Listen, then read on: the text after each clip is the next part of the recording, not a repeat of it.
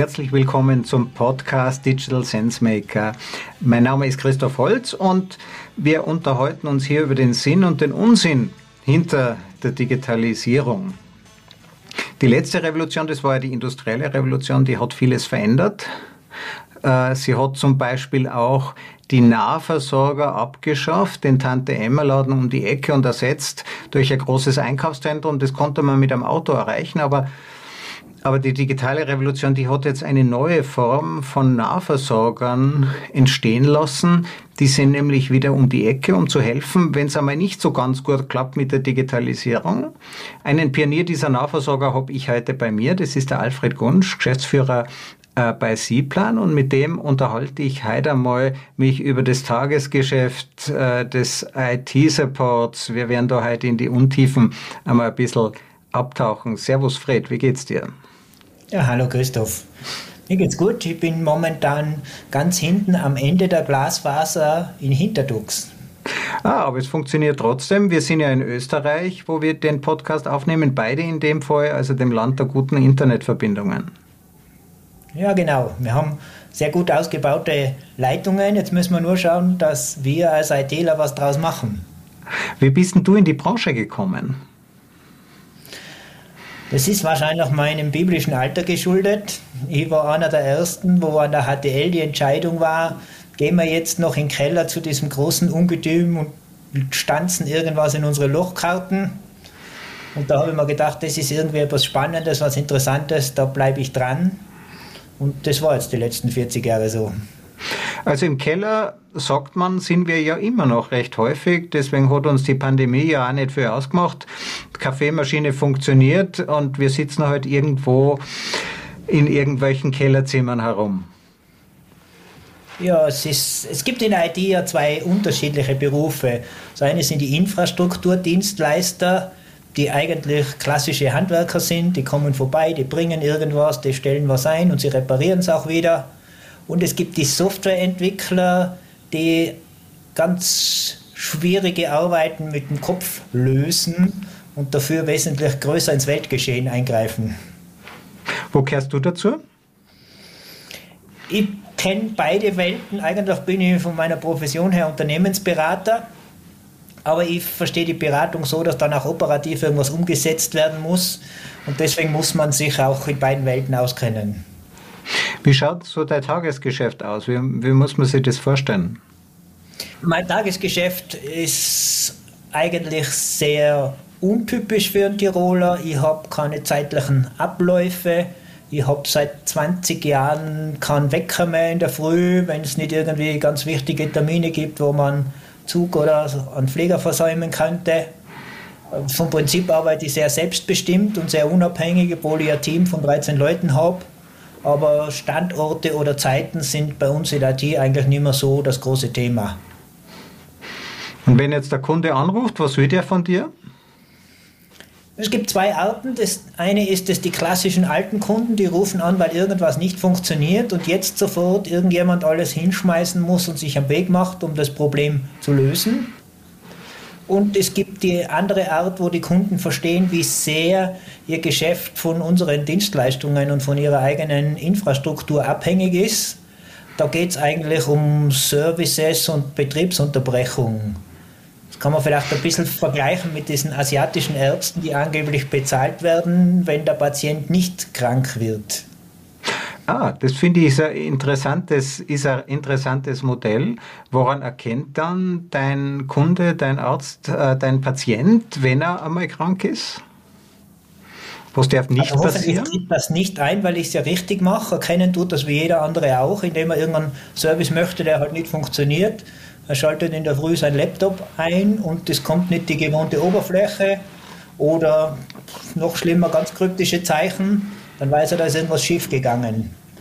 Aber eben manche warten darauf, bis es kracht und bemerken erst dann, wie abhängig sie von bestimmten Prozessen sind. Und andere reden eben mit uns vorher zum Beispiel über Wiederherstellungszeiten. Wie lang darf denn ein gewisser Service ausfallen, ohne dass es fürs Unternehmen kritisch wird? Also was sind das für Firmen? Was tun die mit ihrer IT? Wir haben mittelgroße Unternehmen, wie so viele in Tirol. Also unser, unser Tätigkeitsradius ist 200, 300 Kilometer um Innsbruck herum. Und unsere Kunden haben typischerweise 20, 50, 100 Mitarbeiter, die inzwischen alle bemerken, dass ohne IT nichts mehr funktioniert. Im einfachsten Fall fällt der Server aus, dann kann man sich irgendwie nur einen halben Tag drüber gefretten, weil man am Schreibtisch ohnehin viel unbearbeitetes Papier hat. Aber irgendwann wird es dann kritisch. Also ich erinnere mich an Einsätzen in Druckereien, wo dann irgendwann nach zwei Stunden der Drucker von seiner großen Maschine heruntersteigt und sagt, wenn jetzt nicht bald wieder was aus dem Satz kommt, dann können wir für heute die Maschine stilllegen. Und das ist beim Dreischichtbetrieb natürlich nicht ohne. Gut, das heißt, du hast dann ein Blaulicht äh, und reißt dann äh, Unterbrechung aller äh, Verkehrsregeln äh, so flott wie möglich dort an, oder wie geht es? Ja, ja, also mit Elektroautos, da müssen wir die Verkehrsregeln nicht brechen, wenn wir ein bisschen schneller unterwegs sind. Aber vom Prinzip muss man sich das so vorstellen. Ja, und dann weiß erst einmal keiner, was eigentlich schiefgegangen ist, oder? Genau, also für uns geht es darum, dass wir natürlich, ich sage es jetzt ein bisschen überheblich, auf der besseren Seite unterwegs sind und unsere Stundensätze auch damit rechtfertigen, dass wir uns Sachen überlegen, an die andere nicht denken. Das heißt, wir haben einen Plan B, wir haben vielleicht beim Kunden schon ein Leihgerät deponiert, wo man sagt, ganz einfach können wir über der Ferne das eine aus, das andere einschalten und dann laufen einmal 60 Prozent der Prozesse wieder. Aber eben, das, da gehört ganz viel in die Vorbereitung, in die Abstimmung. Du musst dir nur überlegen, wie wäre es, wenn wir zwei jetzt reden und du kriegst eine Nachricht, dass bei dir zu Hause ein gröberer Störfall ist, im, im Sinne von Wasserfeuer, Einbruch oder so irgendwas. Würdest du ruhig sitzen bleiben, weil du sagst, ich bin vorbereitet, ich weiß, wer agiert, ich weiß, wer kommuniziert, ich weiß, wer welche Budgets entscheidet? Oder sagst du, ups, wir haben ein Problem, was muss ich denn tun? Und die besseren Kunden haben sich vorbereitet und, und haben diese Überlegungen eben mit uns gemeinsam in Ruhe angestellt und ein bisschen in die Breite getragen das muss man sich jetzt auch nicht irgendwie riesig und akademisch vorstellen, sondern es ist ganz einfach eben pragmatisch, wie ich zuerst gesagt habe. Wie wäre es, wenn wir heute zumachen und erst morgen Mittag sind die Computer wieder verfügbar? Gut, man macht einen Plan. Ist ja nicht schlecht. Ja. Denken hilft, nützt meistens nichts, aber äh, hilft ja vielleicht doch, eine Strategie zu haben. Ähm, jetzt hat man also eine Strategie. Was, was sind das für, für Vorkehrungen? Was machen die da? Unsere Kunden sind ganz unterschiedlich groß, aber ich sage jetzt das Beispiel einer Hotelrezeption.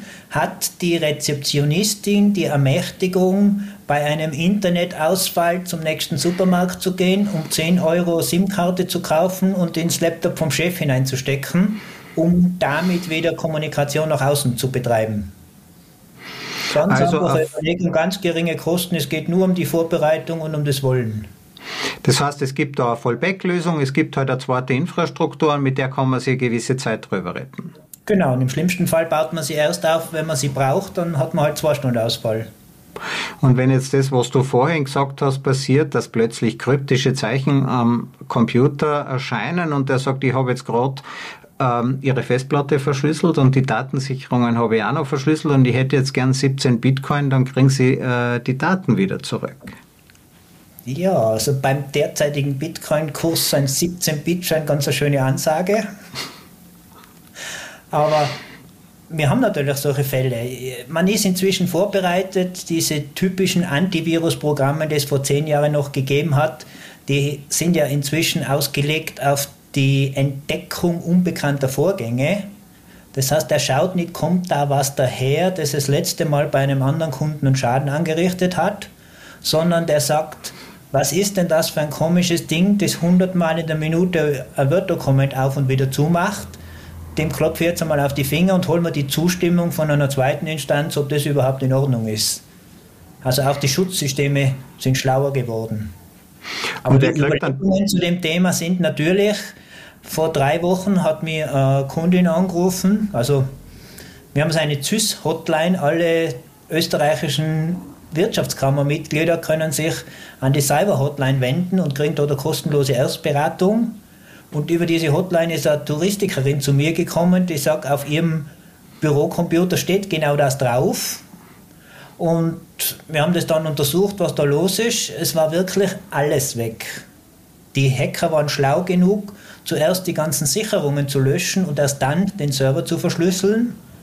Das heißt, die Dame ist nach zwei schlaflosen Nächten immer noch vor der Situation gestanden, kein Schließsystem im Haus, keine Buchhaltung der letzten Jahre, keine aktuellen Rechnungen, keine Buchungen, Gäste-E-Mails oder sonst irgendwas. Also gut, das heißt, Aufsperren äh, spielt sich da nicht oder habt ihr sie retten können? Na, es, es war merkwürdigerweise so, dass der lokale IT-Dienstleister gar nicht viel falsch gemacht hat. Er hat nämlich dem Kunden per Post zwei externe Festplatten geschickt vor Jahren und der Kunde hat sie auch bekommen und hat sie in den Tresor gelegt, wie angeschafft. Nur dazwischen war nichts. Es ist nie am Computer angesteckt worden, es sind nie Daten drauf gelagert. Also keiner hat viel falsch gemacht, aber in Summe war es natürlich eine Katastrophe. Und die Dame hat halt dann vermutlich bezahlt.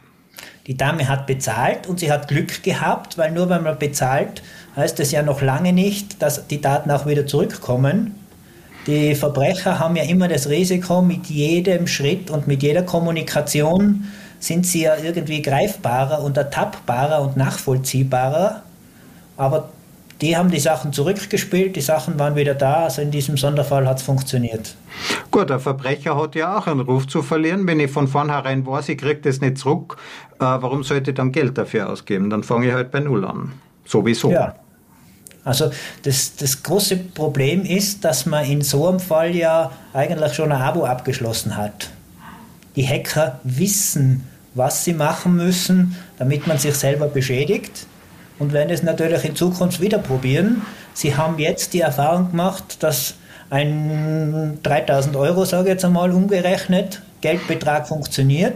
Das nächste Mal werden Sie 6000 verlangen und sagen, geht das immer noch? Wie schütze ich mich dann? Schwierig, weil es, es hat ja eine Ursache gegeben, warum die Hacker in mein System kommen. Die klassischen Fälle sind, dass irgendwelche Menschen sich falsch verhalten. Also sie klicken auf einen Link, ohne ihn zu lesen. Das ist ein ständiger Kampf, weil die Hacker werden besser, die Menschen werden besser. Man hat schon was gehört, man klickt nicht überall drauf, aber so die letzten gängigen Sachen, ein Paket ist für sie angekommen in Zeiten der Pandemie, wer hat denn nicht irgendwann in den letzten drei Monaten irgendwas online bestellt und da auch geliefert bekommen? Ja, und das reicht. Dann klingt sich der in den Computer ein, verschlüsselt die Festplatten und dann geht es halt nur noch ums Geld. Genau. Und die, die kleinen Kunden haben halt das Problem, dass sie wirklich sagen, sind wirklich alle meine Babyfotos weg, unwiederbringlich verloren besteht eine Chance, dass ich die kaufen kann oder kriege, auch wenn ich bezahle, meine Daten nicht zurück. Und das alles lässt sich vermeiden, indem man um 70 Euro externe Platte installiert und eine Stunde in einen lokalen Dienstleister investiert, der die richtig in Betrieb nimmt. Gut, also es gibt bestimmte Möglichkeiten. Man muss halt die Festplatte gelegentlich abstecken in Safety und die andere raus und rein. Das ist jetzt eines dieser Beispiele. Was passiert sonst noch? Was, was, wie schaut dein Tag sonst noch aus? Was tust du sonst noch? ich bin gern bei den Kunden. Aktuell ganz viel mit Förderungen unterwegs, weil es in der Bundes- und auch in der Landesregierung inzwischen Ansprechpartner gibt, die versuchen, die Digitalisierung in die Breite zu treiben. Für viele heißt ja Digitalisierung, dass sie die Belege ihrer Kunden in Scanner hineinlegen und dann am Bildschirm betrachten. Für andere geht es halt um Plattformen und um die Sichtbarkeit weltweit, je nach Geschäftsmodell. Konkret, ich habe einen Tischler, der ist tirolweit führend mit Bürgermeisterwohnzimmern. Weil er sagt Wie immer, wenn, wenn ein Bürgermeister neu gewählt wird, dann ist er der erste Ansprechpartner, der attraktive Zirbenstube dafür bauen kann und wird von einem zum nächsten weiterempfohlen. Und diese Sichtbarkeit und diese Kompetenz kann er natürlich mit dem Internet bis in den letzten Ort Tirols vermitteln, ohne dass er immer überall präsent ist. Also da wird das Wohnzimmer repräsentativ umgebaut auf gut Deutsch. Genau, ja. Und der macht das und ist nur deswegen sichtbar. Wir zwar haben ja vor 25 Jahren unser erstes Projekt gehabt mit einem Hersteller, der Spritzgusspaletten produziert hat. Und das Problem von dem ist, er hat eine Maschine, die kostet viele hunderttausend Euro und kann ganz genau eine Größe von solchen Paletten produzieren. Und wenn sie 5 mm größer sein muss, braucht er wieder 100.000 Euro Investition für eine andere Spritzgussanlage. Und da waren wir ja die Ersten, die ihm das irgendwie beigebracht haben, dass er weltweit sichtbar sein kann. Und irgendwo auf der anderen Seite dieser Erdkugel wird es wohl jemanden geben, der genau seine Größe auch braucht. An den konnte ich mich gar nicht mehr erinnern. Wer war das damals? Das war ein, ein, kleiner Werkzeughersteller im Tiroler Oberland, der die selber produziert hat und einen regionalen Markt, nur zwei oder drei Abnehmer und natürlich ein viel zu großes Klumpenrisiko. Und damals hat der schon überrissen, Internet, da kommt was und warum ah, ja. sollte man da nicht dabei sein?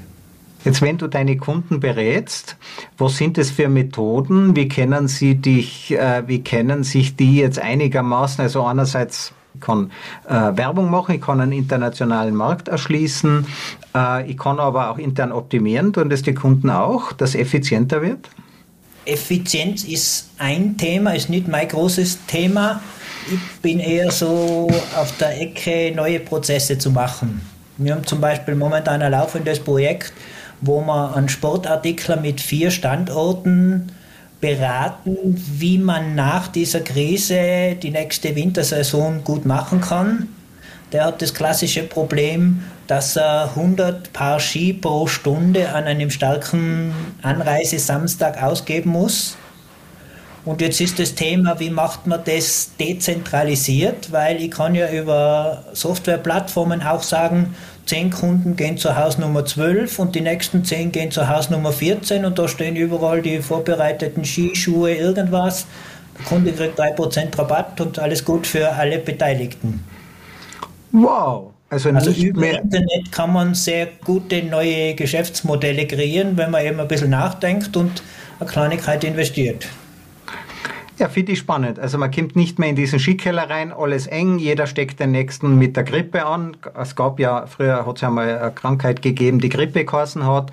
Äh, und hat ewige Wartezeiten äh, und besonders gut ist die Luft dort eben auch nicht. Ähm, und jetzt wird der Service vorher verteilt. Spannend. Genau. Wir haben für den gleichen Kunden auch die Idee eines Flagship Stores, so wie sie alle weltweit global agierenden Anbieter sowieso haben. Für mich ist ja so ein typischer Apple Store zum Beispiel ein Glastempel, wo man nur hineingeht und eine Stimmung mitnehmen soll.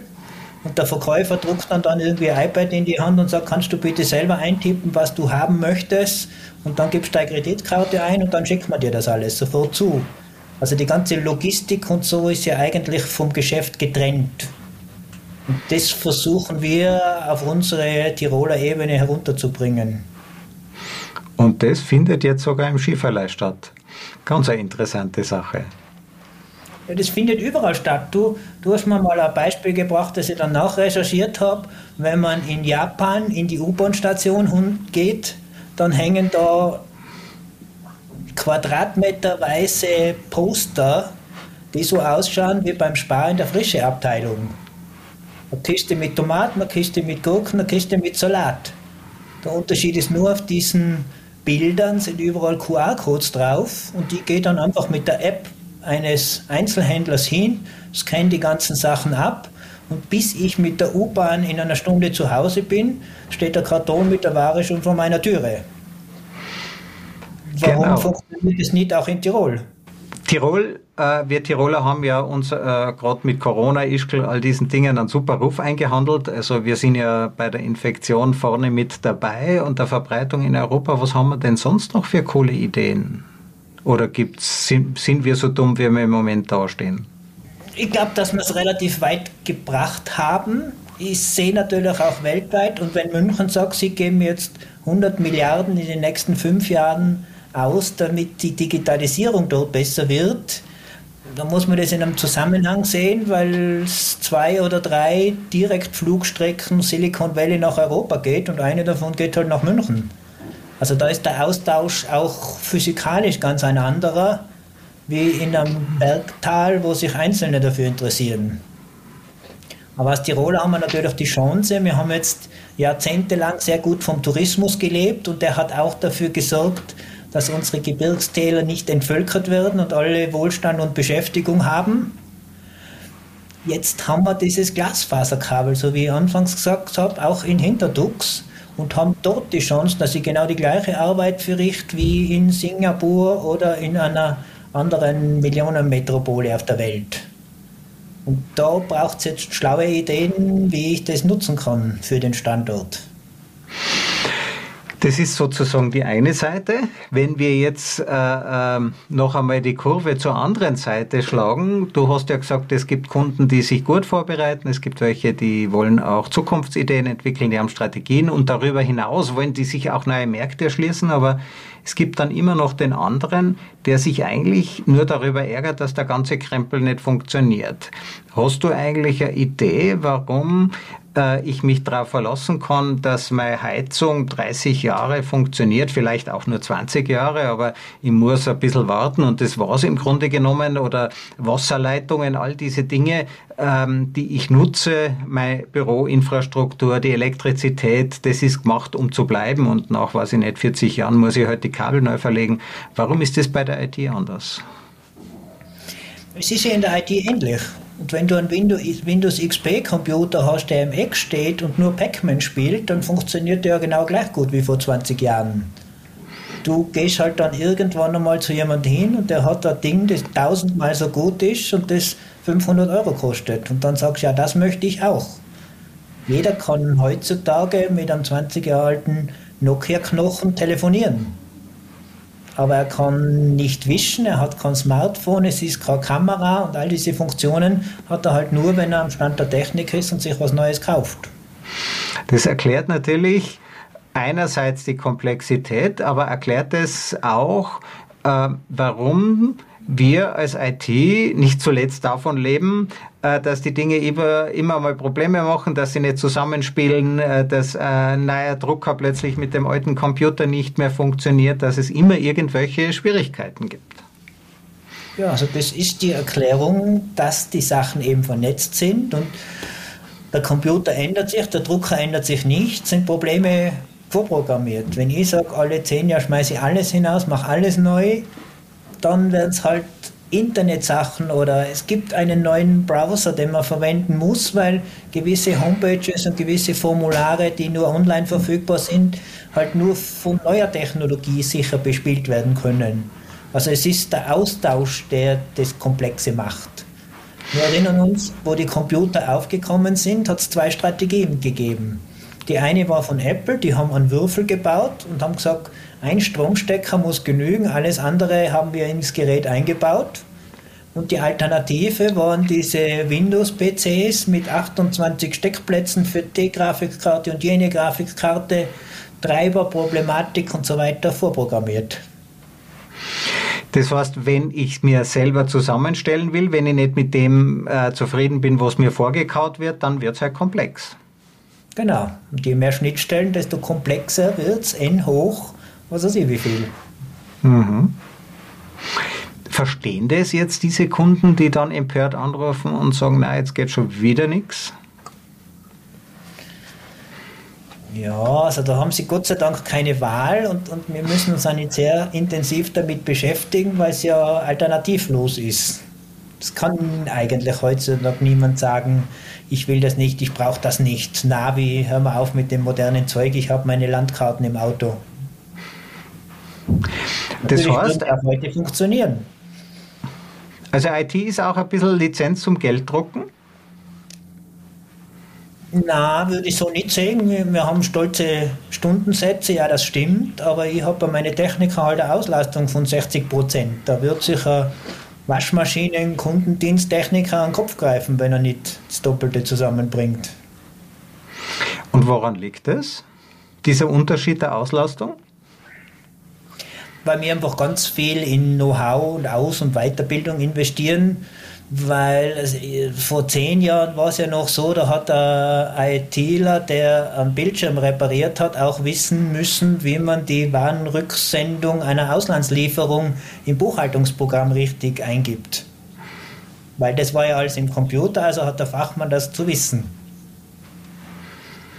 Und das, das ist Gott sei Dank erkannt, dass es einzelne Rollen gibt. Und wie wird sich das in Zukunft verändern? Ich meine, wir kaufen jetzt irgendwann einmal unsere Computer bei Aldi oder bei Hofer.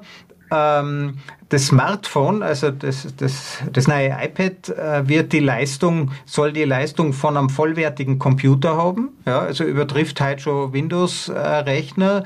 Äh, das heißt, ich kaufe mir halt Geräte, ich klinke mich in die Cloud ein, ich nutze dort äh, Dienstleistungen von Google und wem auch sonst noch. Äh, wie schauen denn da die Marktchancen aus für den, für den Betreuer vor Ort? Also ich habe zuerst die zwei unterschiedlichen Berufsbilder in unserer IT dargelegt. Die Handwerker werden gewisse Sachen immer machen, aber das war vor Jahrzehnten schon so, dass ein großer Elektronikmarkt in Innsbruck eingezogen ist und die Kunden sich bei den Systemhäusern beraten haben lassen und dann beim Discounter gekauft haben. Also dieser Wissenstransfer wurde dann nicht mehr bezahlt und deswegen haben wir uns Dealer sehr früh auf das vorbereitet, wo dann Küchenstudios angefangen haben, Pläne nicht mehr zu verschenken. Und das kommt jetzt in allen verschiedenen Branchen daher. Das Thema ist auch, die Infrastruktur ist fix und fertig. Das Beispiel mit dem iPad, das du gebracht hast, da ist die Wertschöpfung wahrscheinlich noch beim Design in Cupertino, Kalifornien. Ein bisschen was Produktion in China, aber lokal dann eigentlich fast keine Wertschöpfung mehr. Das wird ganz sicher zunehmen.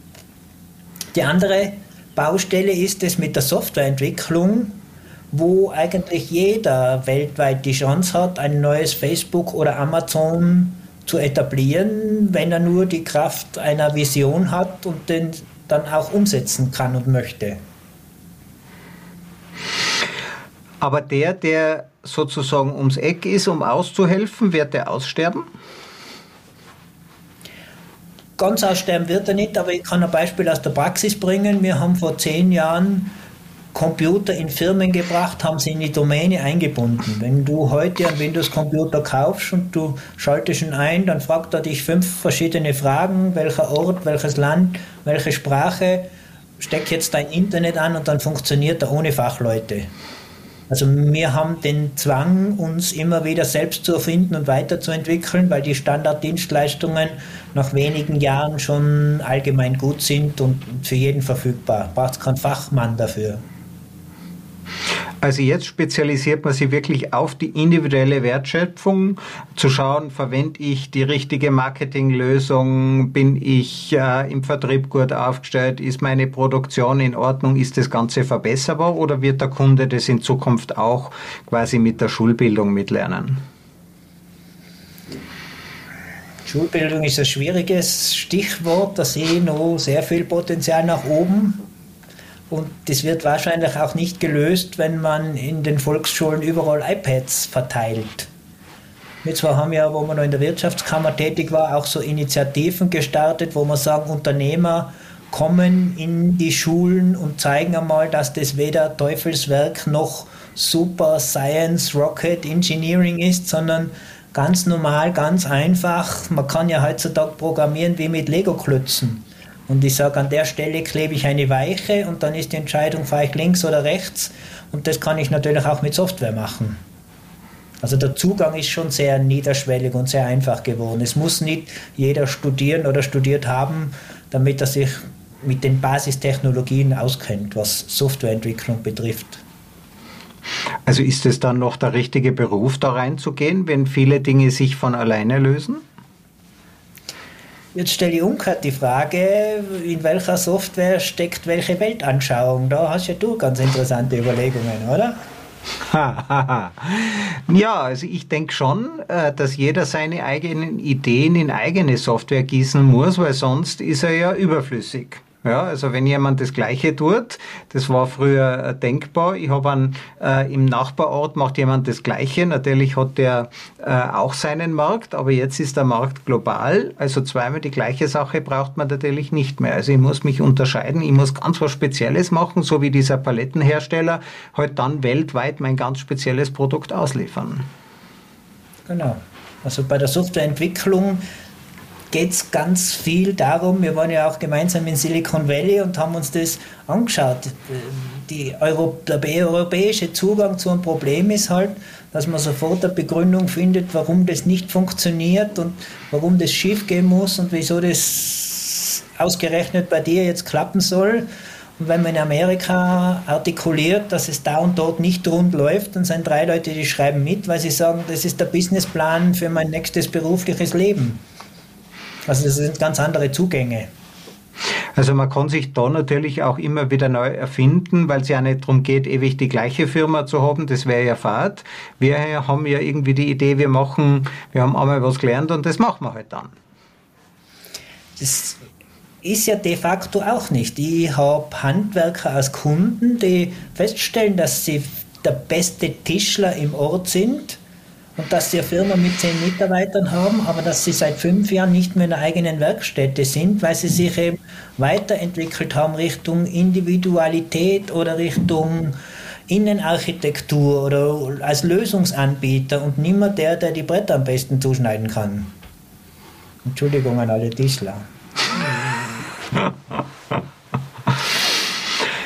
Ja, sehr spannend. Also es, es, es bleibt ja auch spannend äh, und, und da gibt es ja äh, zweifellos Zukunftsperspektiven, aber keine Branche disruptet mehr, verändert mehr als unsere, aber auch keine Branche ist mehr diesen Veränderungen selber ausgesetzt. Das vergisst man ja oft.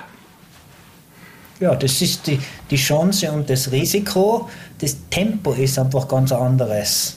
Also ich bin jetzt lang genug in dieser Branche, wo ich angefangen habe, hat es Arbeitnehmer gegeben, die aus ihrer Erfahrung gesagt haben, das mit den Computern, das kommt nicht so schnell und die gehen 30 Jahre in Pension und bis dahin werden wir nicht alle so ein Ding kriegen. Und fünf Jahre später, schwuppsdiwupps, war das da. Also die ersten Computer sind ja mit astronomischen Preisen am Markt gewesen, aber mit dem Excel, das eines der ersten Programme war, hat man ja zum Beispiel die Kaufleute angesprochen, weil die die Budgets und das Geld gehabt haben, um zu entscheiden, ja, ich will mir um den Preis von 10 Kfz so eine Maschine kaufen und bin dann besser und schneller. Ach so, das, das, erklärt, warum die Buchhaltungssoftware eine der ersten waren, weil der Finanzchef hat sich halt dann einen Computer gegönnt, weil der hat am schnellsten verstanden, was ihm das bringt. Ja, und der hat auch die Möglichkeit gehabt, wenn der Marketingchef gesagt hätte, die hat es vor 30 Jahren fast nicht gegeben, oder da hat es eine Vertriebsmannschaft gegeben, aber kein Marketing. Also von da kommt sicher nicht her. Die Handwerker haben nicht gewusst, was sie mit den Dingen anfangen sollen. Und die hätten in den Konzernen, und nur für die war das damals ja ein Thema, sowas zu beschaffen, die haben nicht die Budgets gehabt. Da hat man gesagt, ja, ansuchen, genehmigen vielleicht nächstes Jahr noch einmal, was ist der Nutzen? Die Finanzer, die haben sich das einfach beschafft, weil es das braucht und fertig. Ah, das ist eine clevere äh, Geschichte, das war mir eigentlich gar nicht so bewusst. Ich weiß auch nicht, ob es stimmt. Das ist eine Hypothese von mir. Ja, lieber Fred, vielen herzlichen Dank für diese Einblicke ins Tagesgeschäft von ähm, IT-Nahversorger und wie sehr sich dieses Geschäft auch über die Jahre verändert hat und auch noch weiterhin äh, verändern wird. Vielen Dank, dass du da warst. Ja, danke schön und schöne Grüße ins Tiroler Unterland. Servus, Christoph. Ciao. Ja, das war jetzt einmal ein Einblick hinter die Kulissen äh, des täglichen Wahnsinns, auch wenn es gar nicht so danach geklungen hat. So habe ich das jedenfalls ein wenig in Erinnerung, äh, Kunden zufriedenzustellen, die vielleicht nie wirklich zufrieden sind. Und offenbar gibt es jetzt mittlerweile auch Kunden, äh, äh, Unternehmer, die sich vorher überlegen, äh, wie kann ich dafür sorgen, dass meine überlebenswichtige IT, dass die auch funktioniert. Das war Digital Sense Maker, der Podcast, der sich mit dem Sinn und Unsinn hinter der Digitalisierung beschäftigt. Danke fürs Zuhören.